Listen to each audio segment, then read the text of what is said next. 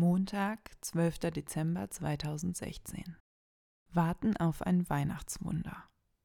Nachdem die vergangene Woche mit einem Ausflug ins Flüchtlingslager und einem Besuch der interreligiösen Adjan-Stiftung begann, geht es am nächsten Morgen mit einem Vortrag im Institute for Women's Studies in the Arab World weiter. Bei Keksen, Tee und Taschentüchern stellt die dezent übermotiviert wirkende Leiterin das Institut vor, das es sich zum Ziel gesetzt hat, Frauen in der arabischen Welt eine Stimme zu geben. Am Abend steht eigentlich die finale Arabischstunde an, in der eine Abschlussklausur geschrieben wird. Da ich dank meiner Erkältung weder vorbereitet noch motiviert bin, beschließe ich auf die Prüfung zu verzichten und stattdessen mit einem Tee unter meiner Bettdecke Vorlieb zu nehmen. Auch den kommenden Tag lasse ich bis auf zweieinhalb Stunden Ostkirchenseminar vom Bett aus an mir vorüberziehen. Eine kurze Verschnaufpause, die mir zwischen all den Besuchen, Vorträgen und Gesprächen eigentlich ganz gelegen kommt. Nachdem wir bereits bei unserem Ausflug ins islamische Gericht Bekanntschaft mit dem Imam und Richter Sheikh Mohammed Abu Said gemacht haben, sollen wir in dieser Woche erneut mehrfach aufeinandertreffen.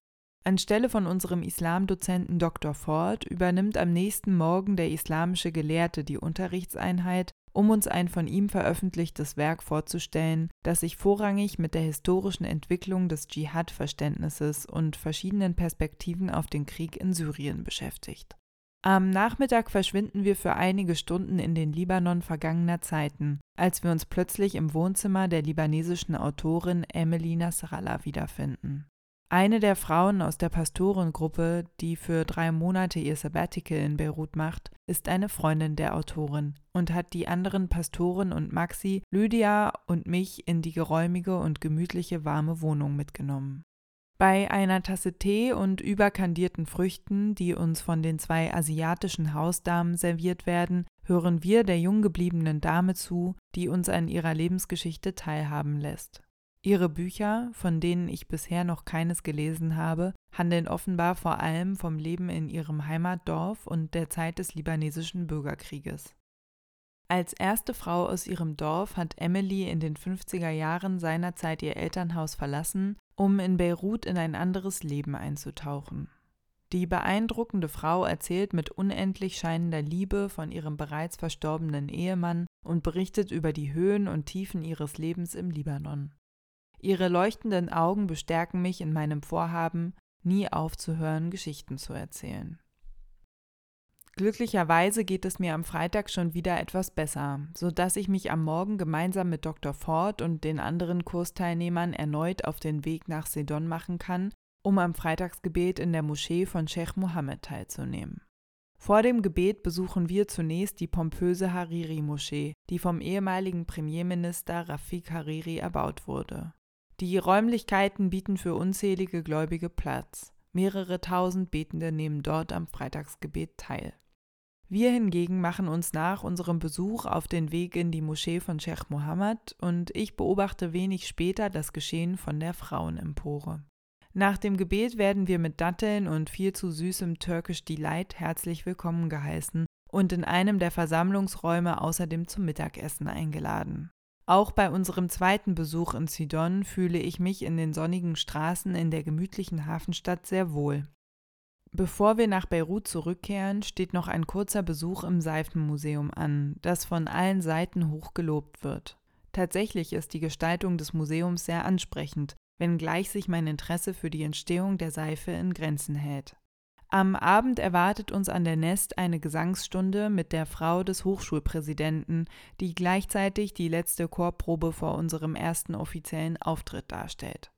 Einigermaßen abrupt wie überraschend wird die Probe allerdings vorzeitig abgebrochen, als es plötzlich zu einer Auseinandersetzung zwischen einem Chorteilnehmer und der Leiterin kommt. Umso gespannter blicken wir dem kommenden Tag entgegen, an dem wir uns am Nachmittag in das Dorf Dorel Schwer begeben. Dort findet ein interkonfessionelles Adventssingen in insgesamt vier Kirchen statt. Der Abend beginnt mit einer halbstündigen Veranstaltung in der protestantischen Kirche, die vom Präsidenten unserer Hochschule geleitet wird und in der wir zu unserer aller Belustigung in bordeaux-roten Roben zwei Lieder zum Besten geben. Die repräsentative Veranstaltung, die nicht nur christliche Stimmen, sondern auch einen muslimischen Chor auf dem Programm stehen hat, wird von einem christlichen Fernsehsender und einigen Politikern begleitet. Gewappnet mit heißer Schokolade und allen warmen Kleidungsstücken, die mein Schrank so hergegeben hat, geht es direkt weiter zu den Maroniten, bei denen die Reihen deutlich besser gefüllt sind als bei uns. Außerdem statten wir auch dem griechisch-orthodoxen Männerchor einen Besuch ab, bevor wir es uns bei Crepe und deutscher Bratwurst gut gehen lassen.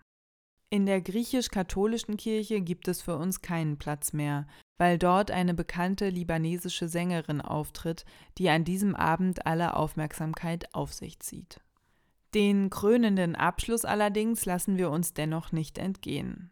Im Zentrum des Ortes steht ein riesiger Weihnachtsbaum aus Plastik, der mit theatralischem Operngesang und einem riesigen Feuerwerk elektrisch zum Leuchten gebracht wird. Für einige Minuten macht das Lichtermeer am Himmel die Nacht zum Tag und lässt die Kälte der Berge für einen Moment vergessen. Der erfolgreiche Abend wird mit einem Tee im Café Prag mit Maxi und Nabil und einer extra Portion Schlaf reichlich belohnt. Den dritten Advent verbringe ich an der Nest, um mich nach den vielen Besuchen wieder der Universität und einigen Erledigungen für Deutschland zu widmen. Apropos Deutschland. Im Grunde hoffe ich darauf, bereits in der kommenden Woche am Freitag in den Flieger zu steigen, um Heiligabend und den Start in das neue Jahr mit Freunden und Familie zu verbringen. Momentan ist diese Reise jedoch noch einigermaßen ungewiss, da ich bislang auf mein Visum warte. Seit über zweieinhalb Monaten befindet sich mein Reisepass nun bereits auf einem Amt, das aus mir unerfindlichen Gründen noch nicht die Zeit dafür gefunden zu haben scheint, mir und meinen ausländischen Kommilitonen den entsprechenden Sticker in den Pass zu kleben. Nun bietet sich in dieser Woche die Möglichkeit, auf legalem Wege einen Aufpreis zu bezahlen, um den Prozess zu beschleunigen. Wenn alles klappt, müsste das Dokument dann einen Tag vor meiner Abreise abholbereit sein. Da ich nach der ein oder anderen Erfahrung im Nahen Osten allerdings aufgehört habe, offiziellen Zeitangaben zu glauben, bleibt mir nur zu hoffen, dass ein kleines Weihnachtswunder geschieht. Der Abend steht im Zeichen der armenischen Studierenden, die mit uns an der Nest leben und zu einem groß angekündigten Barbecue einladen. Die Veranstaltung erinnert mich stark an vergangene Feierlichkeiten während meines Freiwilligendienstes am Internat. Die armenischen Studentinnen haben sich hübsch gemacht, es gibt jede Menge Fleisch auf Plastiktellern und Softgetränke aus Plastikbechern. Nach dem großen Mahl gibt es laute Musik und mehr Müll als Reste. Ein Traum einer jeden einigermaßen umweltbewussten Durchschnittsdeutschen, die auch hier bei jedem Besuch im Supermarkt dafür belächelt wird, wenn sie mit Stoffbeutel in der Hand die Plastiktüte dankend ablehnt. Die neue Woche startet mit einem Ausflug in die kleine Bibliothek des Sursok Museums, das sich in Gemasi befindet.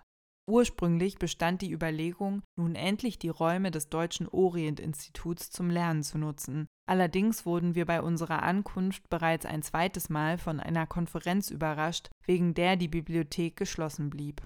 Da ich einen Tag vor meiner hoffentlich bevorstehenden Abreise nach Berlin noch ein Referat über den muslimischen Denker Tariq Ramadan halten muss, verbringe ich fünf Stunden über einem seiner Aufsätze, der sich mit der Scharia und Muslimen in Europa befasst.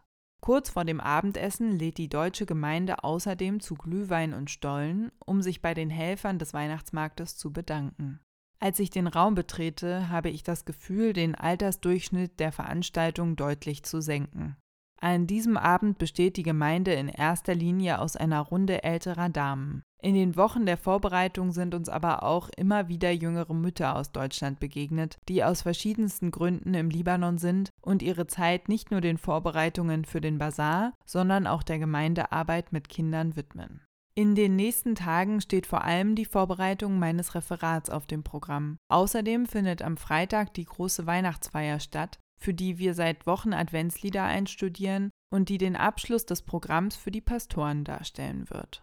Für den vierten Advent planen Lydia, Maxi und ich den Besuch eines armenischen Gottesdienstes, um den letzten ausstehenden Ostkirchenbericht fertigzustellen, bevor ich in der kommenden Woche hoffentlich nach Deutschland fliegen kann.